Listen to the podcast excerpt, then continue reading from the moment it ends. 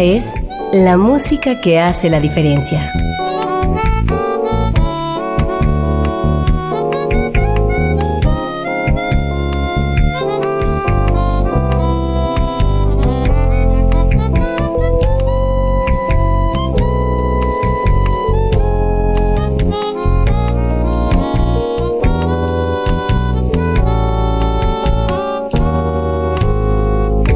Las estrellas del pop y de la música brasileña.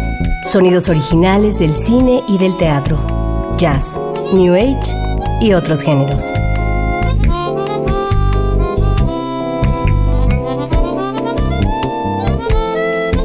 Una emisión de Radio UNAM con los comentarios de Germán Palomares Oviedo.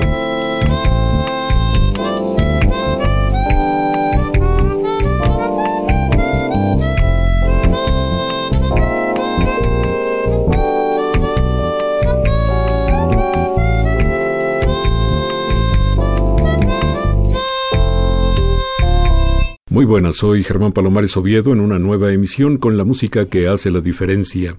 Y hoy la diferencia la hace la música incluida en el disco Feira, de un contrabajista brasileño que desde hace 14 años vive en México y a quien ya consideramos uno más de nosotros.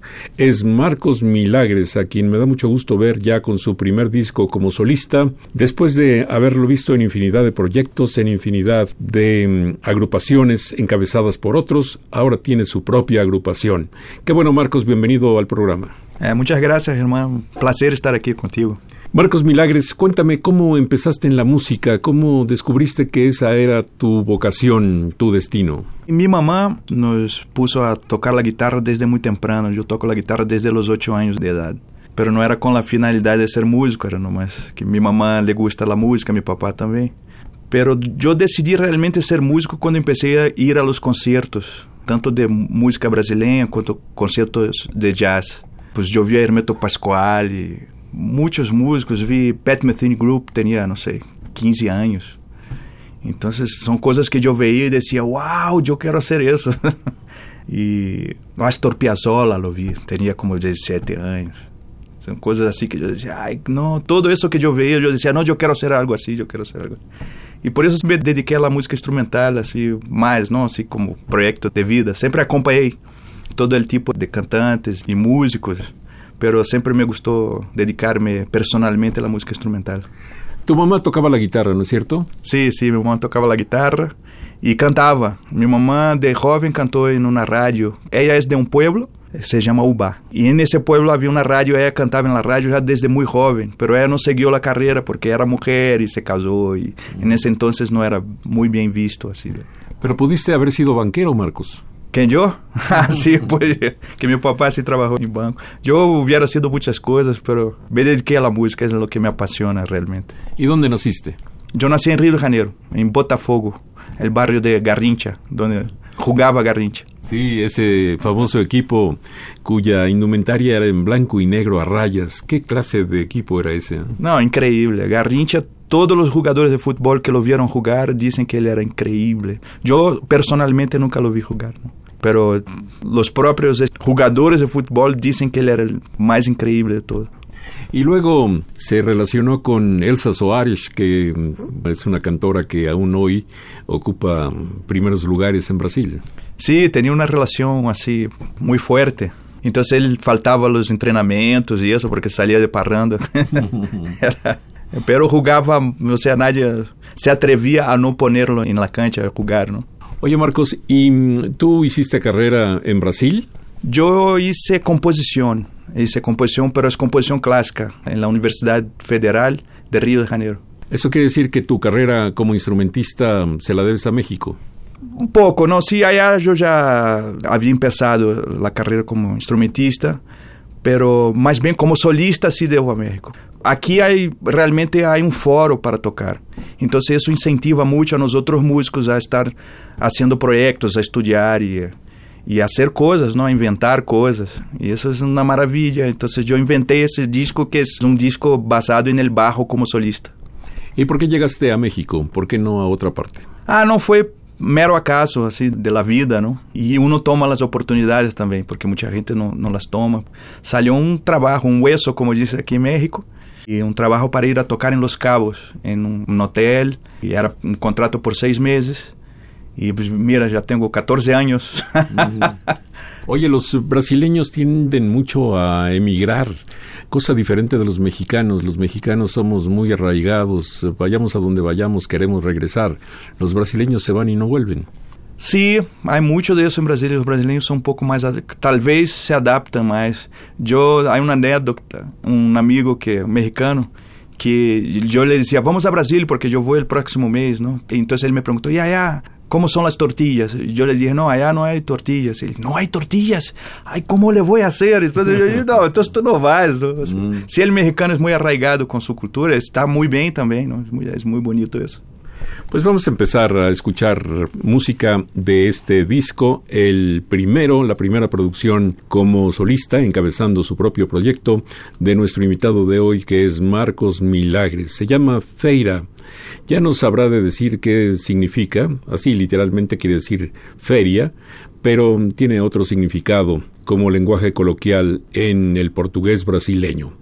Vamos a comenzar con Frevo, una composición del enorme Egberto Gismonti, y con Marcos actúan Giovanni Figueroa en la batería y el guitarrista Vladimir Alfonseca, que no toca guitarra española o electroacústica, sino guitarra eléctrica en esta oportunidad, y Marcos tocando el bajo de seis cuerdas.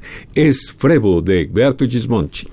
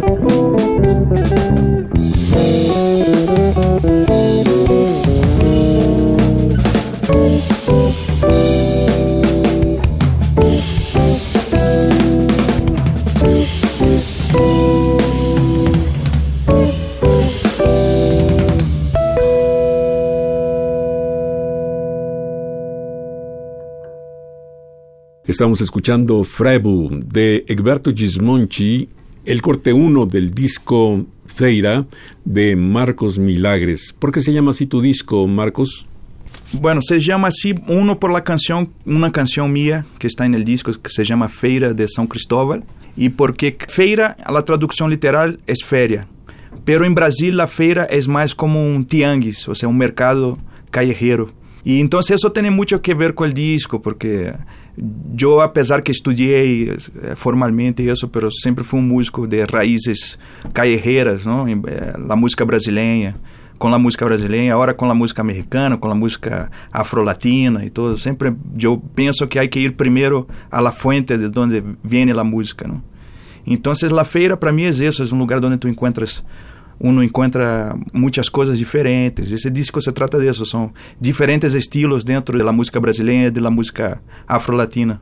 Hace un momento estábamos platicando de que los brasileños cuando emigran no regresan a Brasil, por lo menos no como residentes.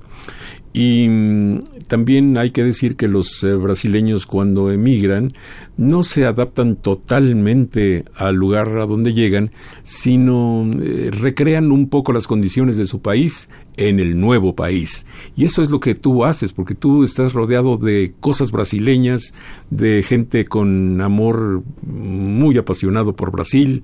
En fin, has creado tu propio medio ambiente en México y creo que la pasas muy bien. Bueno, yo creo que eso es inevitable, ¿no? Uno siempre viene de otro país y entonces trae su cultura en el bagaje, pero yo siempre eh, aportar a la cultura mexicana, así como la cultura mexicana aporta a mí, ¿no? De todas maneras, entonces, a la interacción, sobre música, ¿no? Principalmente, que es lo que yo hago. Entonces, nosotros interactuamos entre los músicos y yo enseño mucha cosa a los músicos, los músicos enseñan mucha cosa a mí. Entonces, termina que los proyectos musicales aquí en México son tan ricos por eso, creo, porque son músicos de diferentes lugares que interactúan con el escenario, la escena aquí en México. Y eso da lugar a mucha creatividad, yo creo. Yo creo que eso es No solo es importante, como es esencial para la cultura de cualquier país tener esa interacción entre las culturas. Oye Marcos, ¿no te molesta un poco que a pesar de que los mexicanos decimos que somos hermanos de Brasil, sepamos tan poco de tu país? En realidad cuando hablamos de Brasil pensamos en fútbol, pensamos en caipiriña y pensamos en feijoada si bien nos va. Brasil tiene una riqueza increíble Y ya no hablemos de música, sino, bueno, en la gastronomía, en costumbres absolutamente formidables, llenas de color, llenas de un espíritu fantástico, ¿no?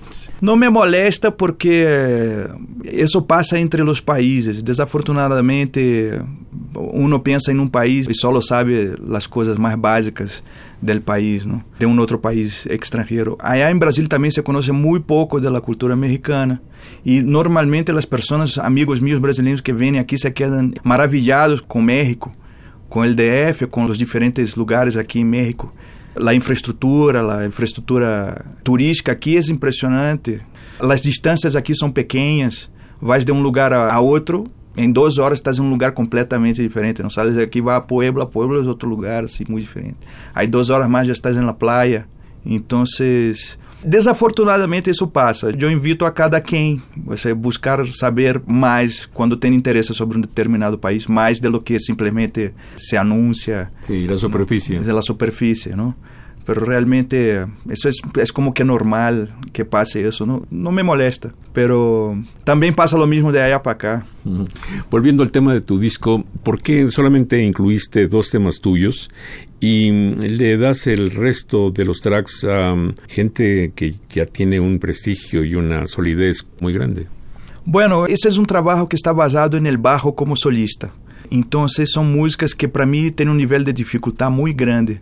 Y yo no tengo una referencia porque hay muy pocos bajistas haciendo eso en el mundo.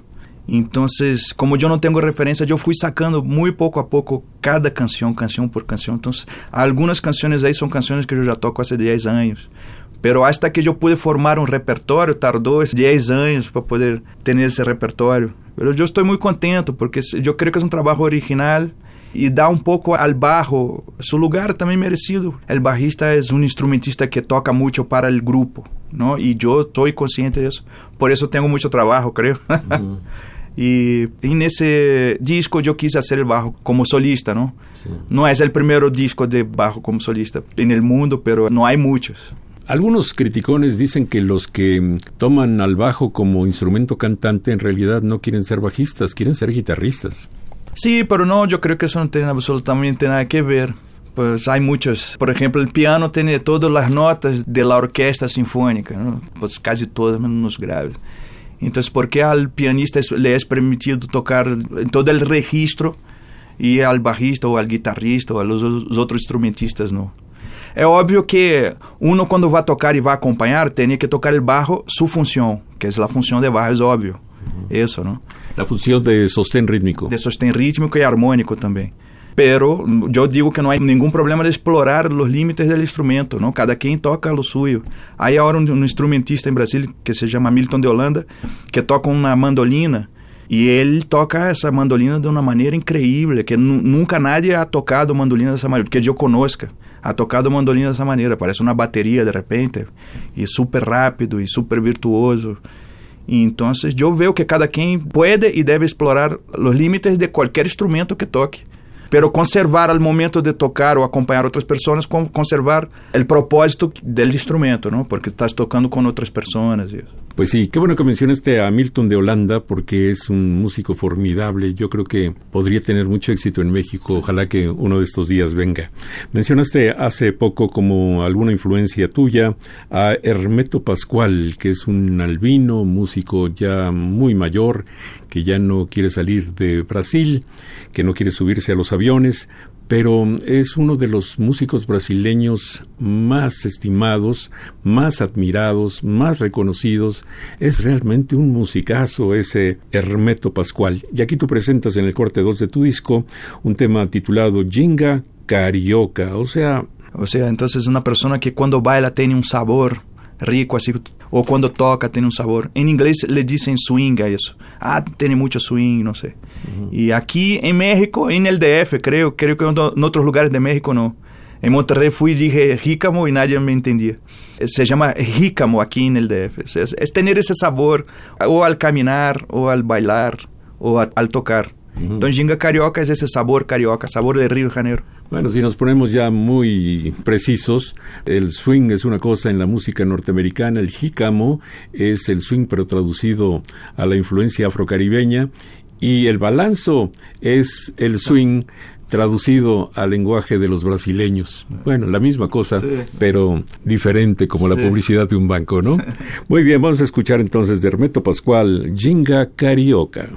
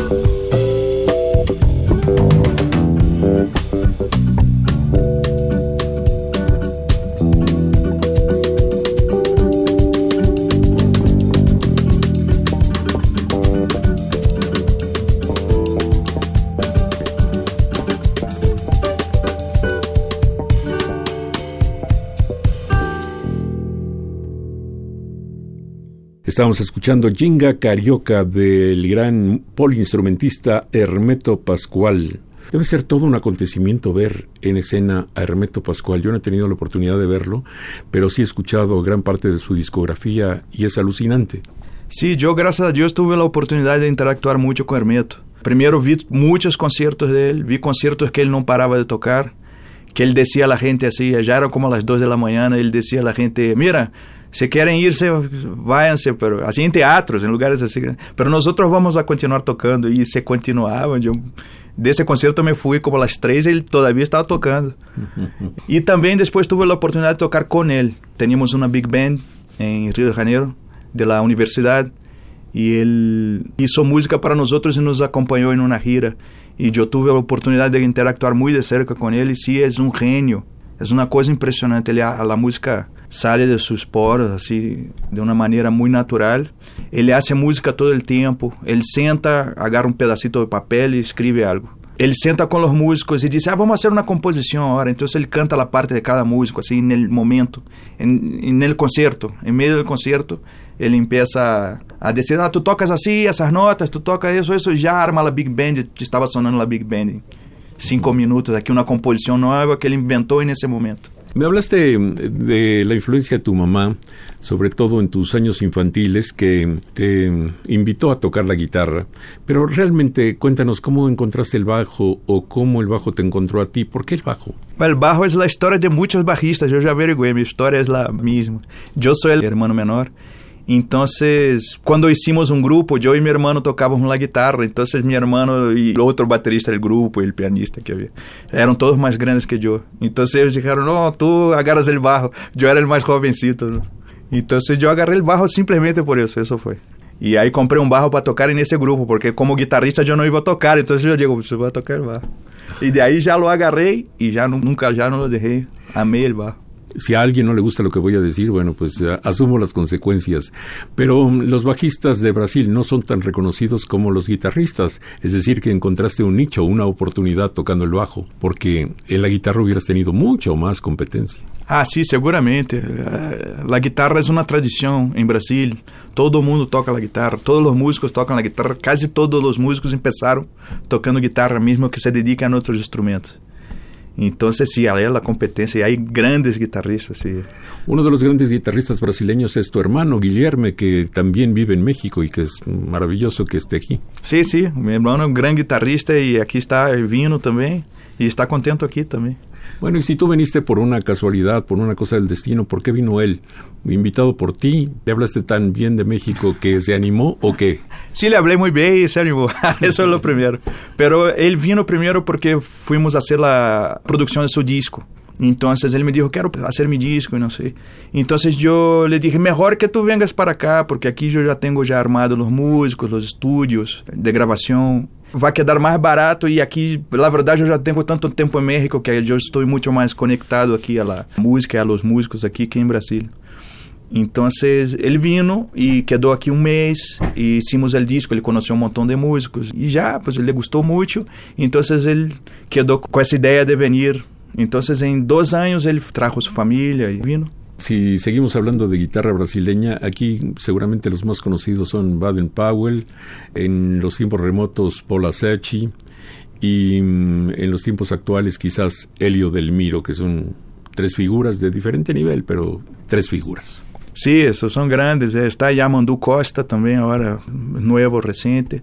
Hélio Delmiro foi um grande guitarrista, eu também toquei, tive a oportunidade de tocar com ele, de classes em uma escola que ele tinha.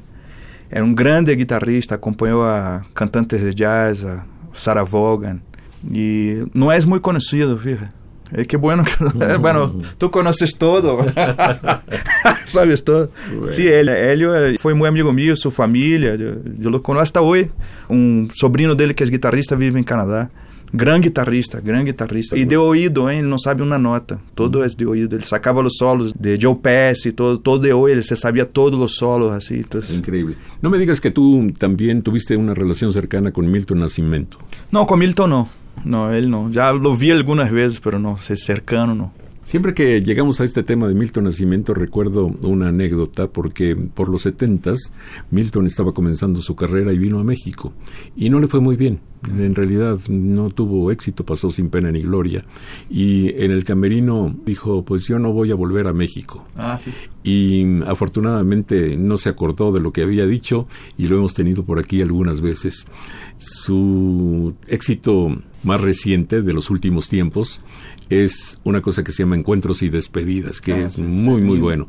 Pero lo que tú seleccionaste para incluir en este disco se llama Clavo y Canela, que pertenece a su primera época. Sí, es un arreglo que yo ya tengo, es muy, muy antiguo, es un arreglo que hice ya hace unos, no sé cuánto tiempo. Pero lo que yo hice fue pasarlo al bajo, eso me tomó bastante tiempo. O sea, el arreglo yo ya tenía, pero a- acomodarlo, adaptarlo al bajo como solista fue que me tardó mucho. Milton Nascimento fue una persona que me influenció mucho desde chiquito. Yo lo escuchaba mucho, tenía todos sus discos, yo, yo y mi hermano. Entonces yo tenía que incluir algo de él en el disco, ¿no?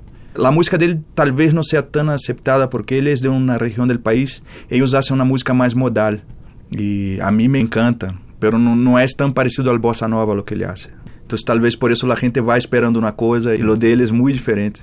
No, y además de todo, Brasil tiene muchas más cosas que la bossa nova. Esa es otra cosa, ese es un estereotipo que hemos pescado de Brasil, pero la bossa nova es apenas un poquito de la inmensidad que ofrece la música brasileña. Bueno, aquí está de Milton Nascimento Clavo y Canela del disco Feira de nuestro invitado de hoy, que es Marcos Milagres, que toca el bajo de seis cuerdas, y mm, aquí está acompañado por Xande Figueiredo en la batería y por tu hermano, por Guillermo Milagres en viola caipira. Luego vendremos para que nos digas exactamente qué es la viola caipira, pero entre tanto vamos a escuchar clavo y canela.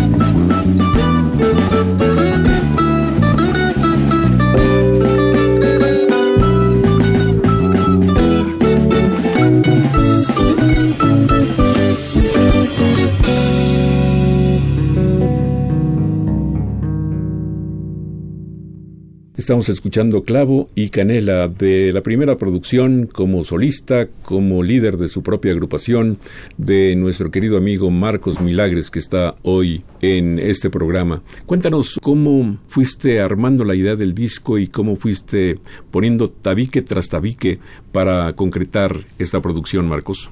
La idea de ese disco realmente es el bajo como un instrumento solista. Pero pues me tardó mucho tiempo en ir adaptando las canciones al bajo como solista, porque no es una cosa usual, no hay mucha gente haciendo eso, entonces no hay mucha referencia de con quién puedo aprender eso, ¿no? Entonces, mucho yo fui inventando cómo hacer el bajo con la mano izquierda y tocar la armonía con la mano derecha. Uso varias técnicas de tapping, técnicas de guitarra clásica, técnicas que yo inventé parecidas con técnicas de piano. Y Então foi um processo realmente largo. A ideia desse disco, na verdade, eu já tenho já desde há uns 10 anos, quando eu comecei a tocar essas canções solo. Pero solo agora sim me senti seguro de ter o repertório e que, que está sonando bem para poder gravá-lo. Y una vez que mm, dijiste, ya me siento capaz y ya tengo el repertorio, ¿cómo empezaste a poner la primera piedra? Primero empecé a buscar dónde tocar conciertos y eso como que fue muy positivo porque sí, ahí yo acerté los últimos detalles de cómo tocar, de la ejecución exactamente. Para mí es bastante difícil pero ahora creo que está bastante bien. Entonces, cuando yo sentí que en los conciertos ya estaba sonando todo muy bien, entonces ya decidí grabar. ¿Y dónde grabaste? ¿Con quién? Grabé en un estudio que se llama Estudios Noviembre. Y ahí hice la grabación de la batería y del bajo, de la base. E em minha casa, há invitados que são de Brasília, então eles gravaram aí em suas casas ou em estúdios aí. Ou eu gravei aqui em minha casa com alguns, e alguns gravaram em sua casa. O Fernando Acosta tem seu estúdio e gravou aí em sua primeira. Hoje em dia está muito fácil fazer isso e é uma maravilha. Você podemos invitar músicos de qualquer lugar e eles gravam aí em suas casas, me mandam o track. É uma maravilha isso. Sí, tú tienes un estudio en tu propia casa. Aquí dice que efectivamente fue grabado en los estudios Noviembre y en Milagres Records entre 2017 y 2018. ¿Y quién es Priscila Corte? Me llama la atención que hayas traído a um, trabajar para tu disco a alguien como Priscila Corte, cuando en tu casa conviviendo contigo como tu pareja, está alguien que tiene talento de diseñadora. Ah, sim, a ella e também está a mulher de meu irmão também, é artista plástica. Tenho os outros discos que, que eu hice a produção, têm portadas de ellas. De, Como que discos, Marcos? O disco de Duo Milagres, outros de produções minhas que eu hice de outras pessoas, não? Então, esse eu decidi como que fazer algo externo e para que se viera diferente. No, y además lo lograste porque mm, hay un dibujo minimalista que, aunque yo no supiera que es tu disco, me remitiría inmediatamente a tu figura, a tu posición, a tu expresión corporal. Yo la conocí porque Priscila hizo un dibujo mío de un concierto que yo hice. Entonces ella hizo un dibujo para hacer la promoción del disco. Entonces yo vi, me enamoré, yo digo, eso está muy bueno. Entonces le pedí que hiciera la portada toda del disco. Y sí, hizo las ilustraciones, ¿no? Las ilustraciones del disco. Sí, en la portada algo minimalista y después en la tercera, digamos, ya no tan minimalista y menos en la contraportada. Bueno, ¿cómo eres como compositor? ¿Te sale fácil, Marcos? La verdad sí me sale fácil. Inicio de mi carrera, cuando yo empecé a estudiar, yo estudié para ser arreglista y compositor, la verdad. Yo, eso es lo que yo quería hacer. Y no sé por qué exactamente la cosa de tocar me fue jalando de uma maneira e não deixei a composição obviamente, pero assim como profissão eh, la dejé, pero ah, todavía hago muchos arreglos y compongo, pero para mis proyectos, ¿no? Proyectos de otras personas y eso. Pero sí, ahora me dediqué mucho más a, a mi instrumento.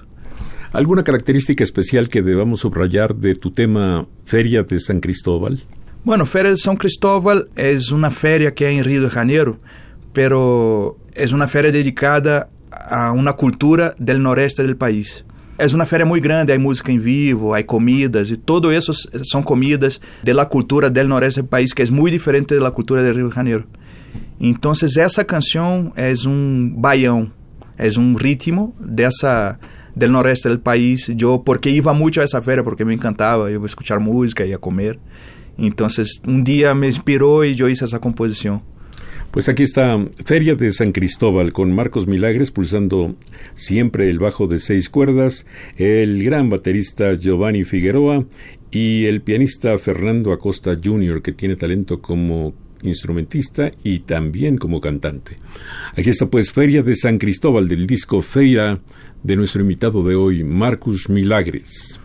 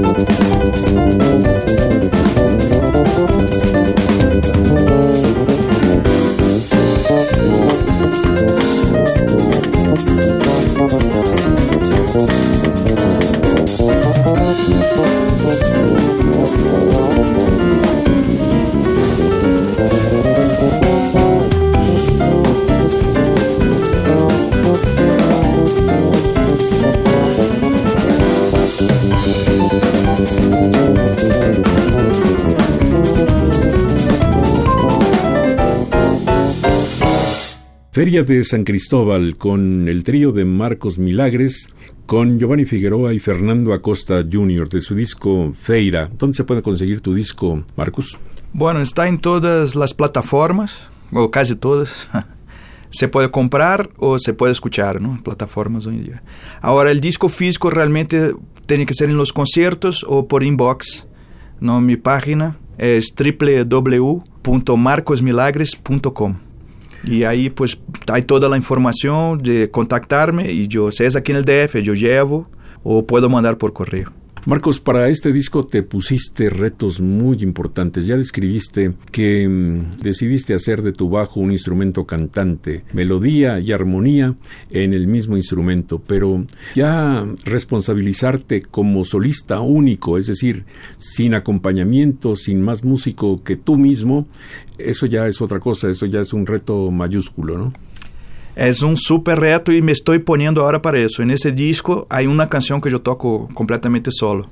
Hoy mismo voy a tocar solo. Voy a tocar en un lugar aquí en El Convite, pastelería, y voy a tocar solo. Es un reto, es que ya me está gustando. Entonces voy a tocar, ya tengo un repertorio ya para tocar solo. Yo creo que en un tiempo más, no sé, un año más, yo voy a querer hacer un concierto, tal vez un disco solo y un concierto solo. Sí me estoy poniendo por eso. Oye, Marcos, pero el hecho de tocar solo te desnuda completamente, es decir, se ven todas tus virtudes, pero también acaso las limitaciones, si es que las tienes, es algo que realmente no muchos afrontan. Sí, y yo tampoco afrontaba eso. Yo siempre como bajista, siempre estuve acostumbrado a acompañar, estar atrás siempre. Entonces yo me acuerdo cuando yo solo así tenía que improvisar una canción, yo me ponía bien nervioso antes de la improvisación. Ay, voy a improvisar, y me ponía bien nervioso. Y ahora, pues con el tiempo, pues, me fui dedicando eso, a esa parte más del solo y hoy en día ya no, no me pongo nervioso ni nada. Pero cuando yo voy a tocar solo en mi concierto, yo toco una canción yo solo y todavía me pongo nervioso porque sí es una responsabilidad que yo no estaba tan acostumbrado. Hay gente que es solista desde siempre y está más acostumbrado a eso. Pero es algo que yo quiero retarme a, a eso, a tocar solo también. También es otra faceta, creo, de ser músico, de una faceta. Cuéntale al auditorio cuál es la diferencia entre un bajo, el común, el corriente que todos conocemos, y este instrumento electrónico de seis cuerdas. Bueno, el bajo de seis cuerdas tiene dos cuerdas más, una más aguda y una más grave, que el bajo tradicional de cuatro cuerdas. Pero eso de la cantidad de cuerdas es, complicado porque en la historia del instrumento ya tuvo más de seis cuerdas, tuvo menos, ya tuvo tres cuerdas. Entonces la verdad es, es la música que uno hace, como la hace. Y el de seis cuerdas yo lo uso porque las seis cuerdas me dan un poco más de movilidad para poder hacer las armonías y el bajo al mismo tiempo. Pero la verdad no importa, puedes hacer música con una cuerda, o con siete, o con mil cuerdas. Muy bien, pues vamos a escucharte como único músico en este rendimiento tuyo que se llama Primer Encuentro. Es el corte 5 de tu disco Feira, que ya ha dicho Marcus Milagres que mm, se puede encontrar en las plataformas digitales. Fue así como primero lo escuché yo y la calidad es muy buena, aún en estas plataformas que lamentablemente tienen que comprimir el sonido, pero aún así eh, se oye bastante bien. Primer encuentro, Marcos Milagres.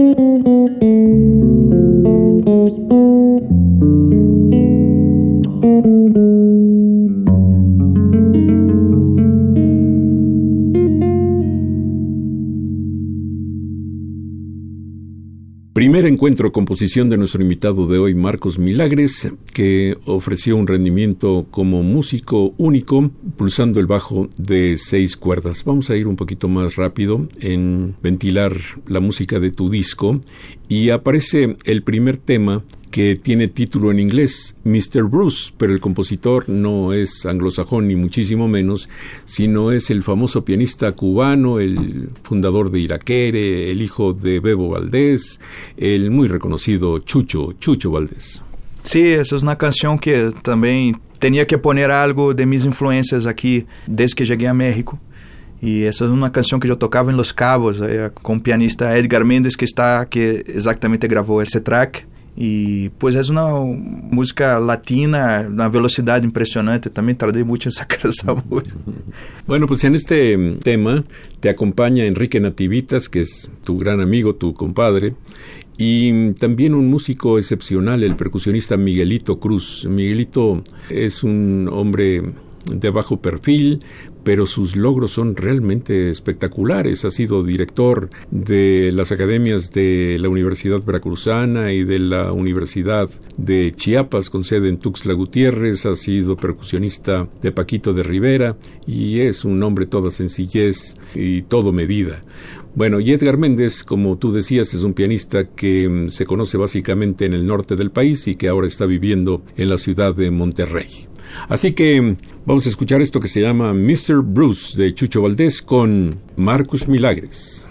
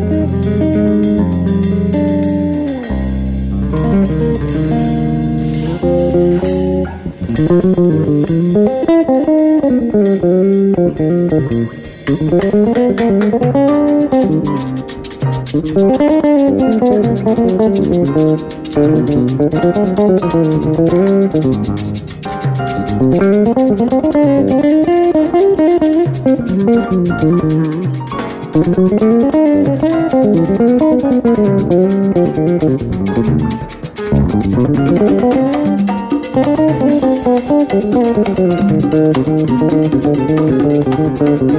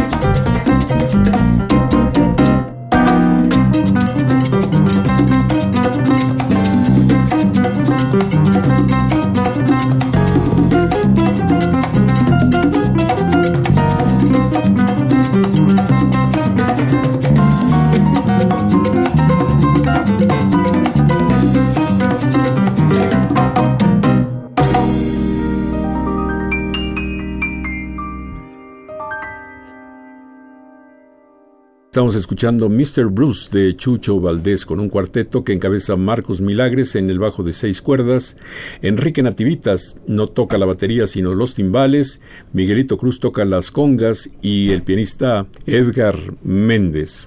Aquí hay la aparición de otro gran compositor y de otro músico muy estimado de Brasil, José Roberto Bertrami que, bueno, es un músico que conocemos aquí, vino a trabajar con su agrupación por lo menos un par de veces. En fin, conocemos algo de José Roberto Bertrami. Sí, él tenía un grupo, se llamaba Azimuth.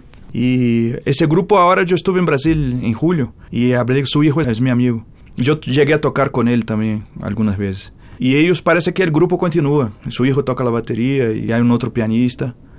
Y pues ahí sigue, sigue. Eh, y yo quise también poner, son, todas esas canciones son canciones que en mi vida yo he tocado a lo largo de mi vida, entonces yo las quise poner ahí. Pues muy bien, vamos a escuchar entonces a Marcos Milagres en el bajo de seis cuerdas, a Enrique Benativitas, ahora sí tocando la batería, y alguien de quien no hemos hablado elogiosamente en este programa, pero me gustaría que lo hicieras tú, que es Vladimir Alfonseca. Hablábamos de la tradición de guitarristas en Brasil, en México había muchos guitarreros, de hecho casi toda la población sabe cómo tocar la guitarra, o digamos cómo medio tocar la guitarra, pero últimamente en México han aparecido guitarristas espectaculares. Ahora sí tenemos muchos y muy buenos guitarristas. Sí, muy buenos, muy buenos.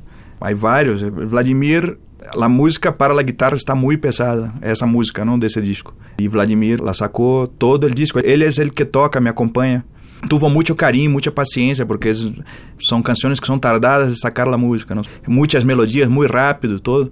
Y Vladimir, impresionante, pues, sacó todo con todo el cariño, el amor. Y él es un gran compañero mío aquí en México, ¿no? Siempre está dispuesto a hacer lo que inventamos. ¿no? Ya vemos muchos brasileños nacidos en México, él es uno de ellos y realmente los que sentimos pasión por Brasil mm, debemos manifestarla de alguna forma, ¿no? Sí, y bueno, continuando con Vladimir, ahora está tocando música brasileña. Yo cuando lo conocí él no tocaba así también, la música brasileña digo. Y ahora él escuchó mucho, se escuchó mucho lo que yo le decía y toca casi sin ningún acento, toca muy bien la música brasileña, es una virtud eso. Pues vamos a escucharlo en esto que se llama Partido Alto, un éxito de Azimuth y composición de José Roberto Bertrami, que fue el pianista de esa agrupación.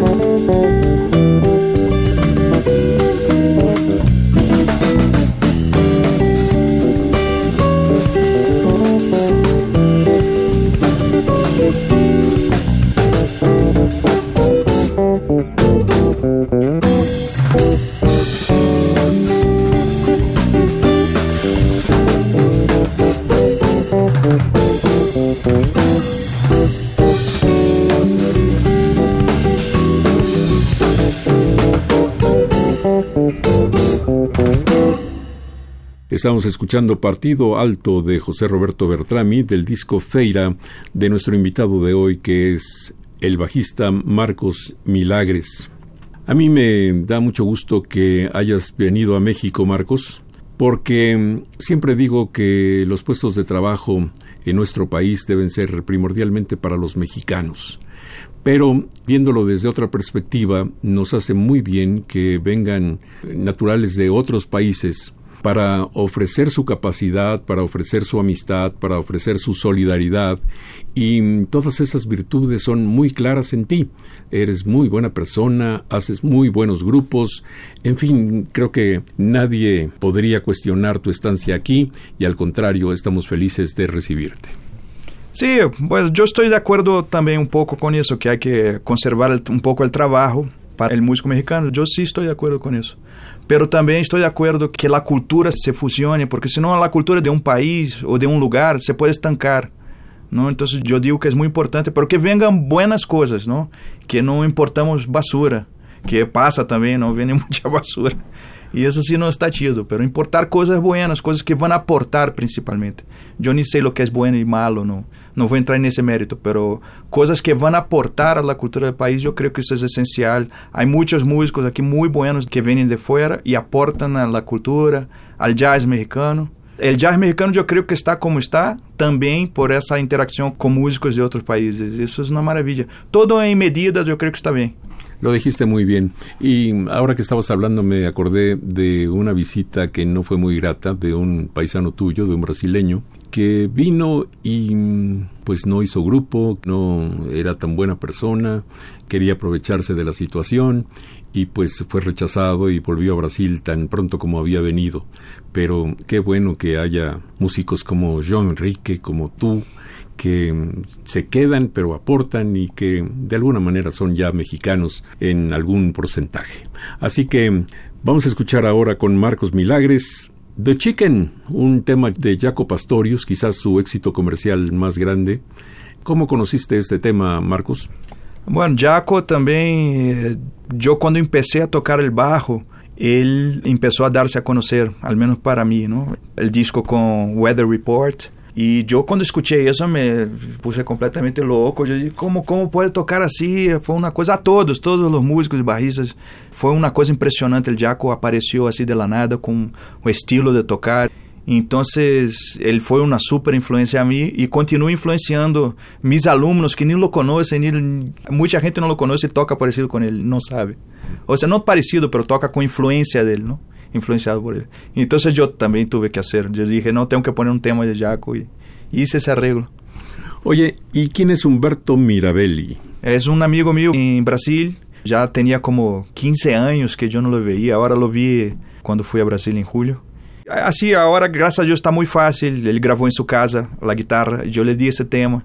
És um super amigo. Nós outros começamos juntos e tocávamos música de Hermeto. Íamos a ver o Hermeto em seus ensaios. Os ensaios de Hermeto eram abertos, não? A quem quisera ir. Então, íamos a ver Hermeto. Era um super brother. E foi uma coisa muito bonita, porque já quedei muito tempo sem falar com ele muitos anos. E agora podíamos falar. A hora que estive em Brasil, tocamos juntos. Hicimos dois concertos, um em Copacabana e outro em La Lapa. E foi maravilha, maravilha. Oye, Marcos, e pensando en lo que decíamos hace un momento de tu adaptación a México, de repente encuentro que estás mucho tiempo en Guadalajara y mucho tiempo en Monterrey. No solamente has influido a los músicos de México en esta ciudad, sino también en otras vas por el país. Pues yo tengo muchos amigos, gracias a y me invitan y yo también soy muy abierto a, ir a tocar, a interactuar. A mí me, es lo que me gusta mucho, eh, ir a dar clínicas, ou tocar com outros músicos. Agora, recém estive em Monterrey com Edgar Mendes, me invitou, fui a fazer umas gravações, fui a tocar, interactuei com os músicos de allá, hicimos carne assada, e eu não como carne, mas comi porque me invitaram a carne assada. E foi uma maravilha, assim, isso me encanta. Essa coisa de interactuar, aportar e compartilhar, eu sou de aí. Muy bien. Aquí está The Chicken, composición de Jaco Pastorius, con Marcos Milagres de su disco Feira. Thank you.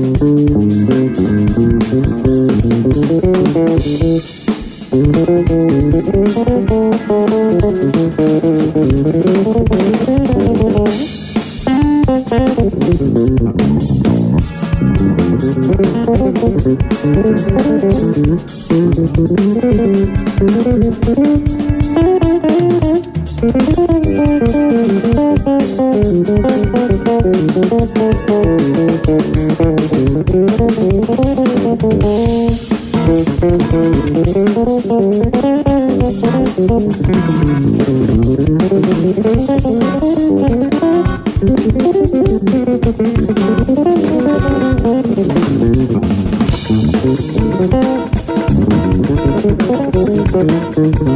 y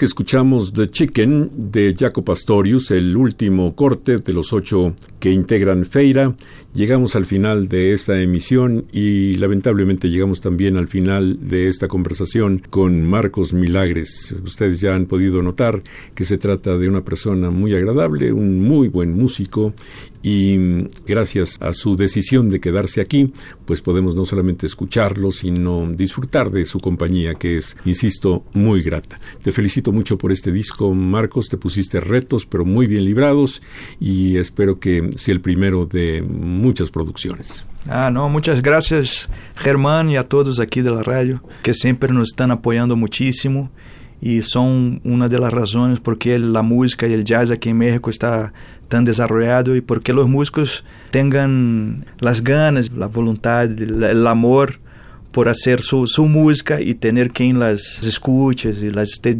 promocionando y divulgando. Quisiera que portaras un saludo muy afectuoso, muy cariñoso para tu mujer, Erika Goes, y para tu niña que después de mucho tiempo reapareciste como papá. Sí, besitos, besitos a las dos. Sí. Uh -huh. Nuestra familia siempre que nos apoia muito e eu agradeço agradezco muito. Minha família desde aí de Brasil, meus papais, aqui mi hermano que está aqui com sua família e minha família agora direta, Erika Góes e minha bebita. No, é uma maravilha. Hasta a próxima, Marcos Milagres.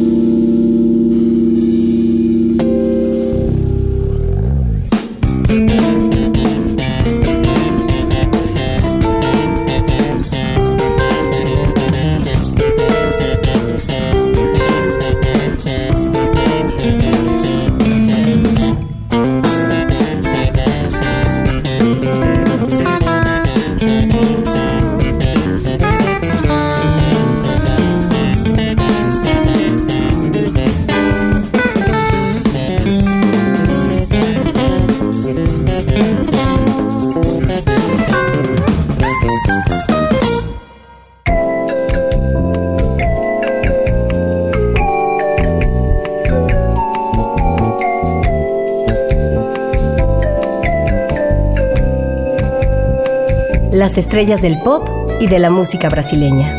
Sonidos originales del cine y del teatro. Jazz, New Age y otros géneros.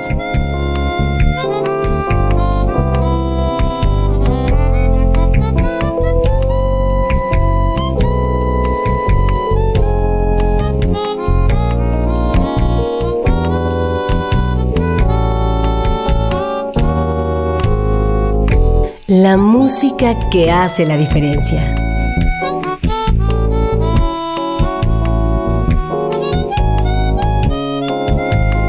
Una emisión de Radio UNAM con los comentarios de Germán Palomares Oviedo.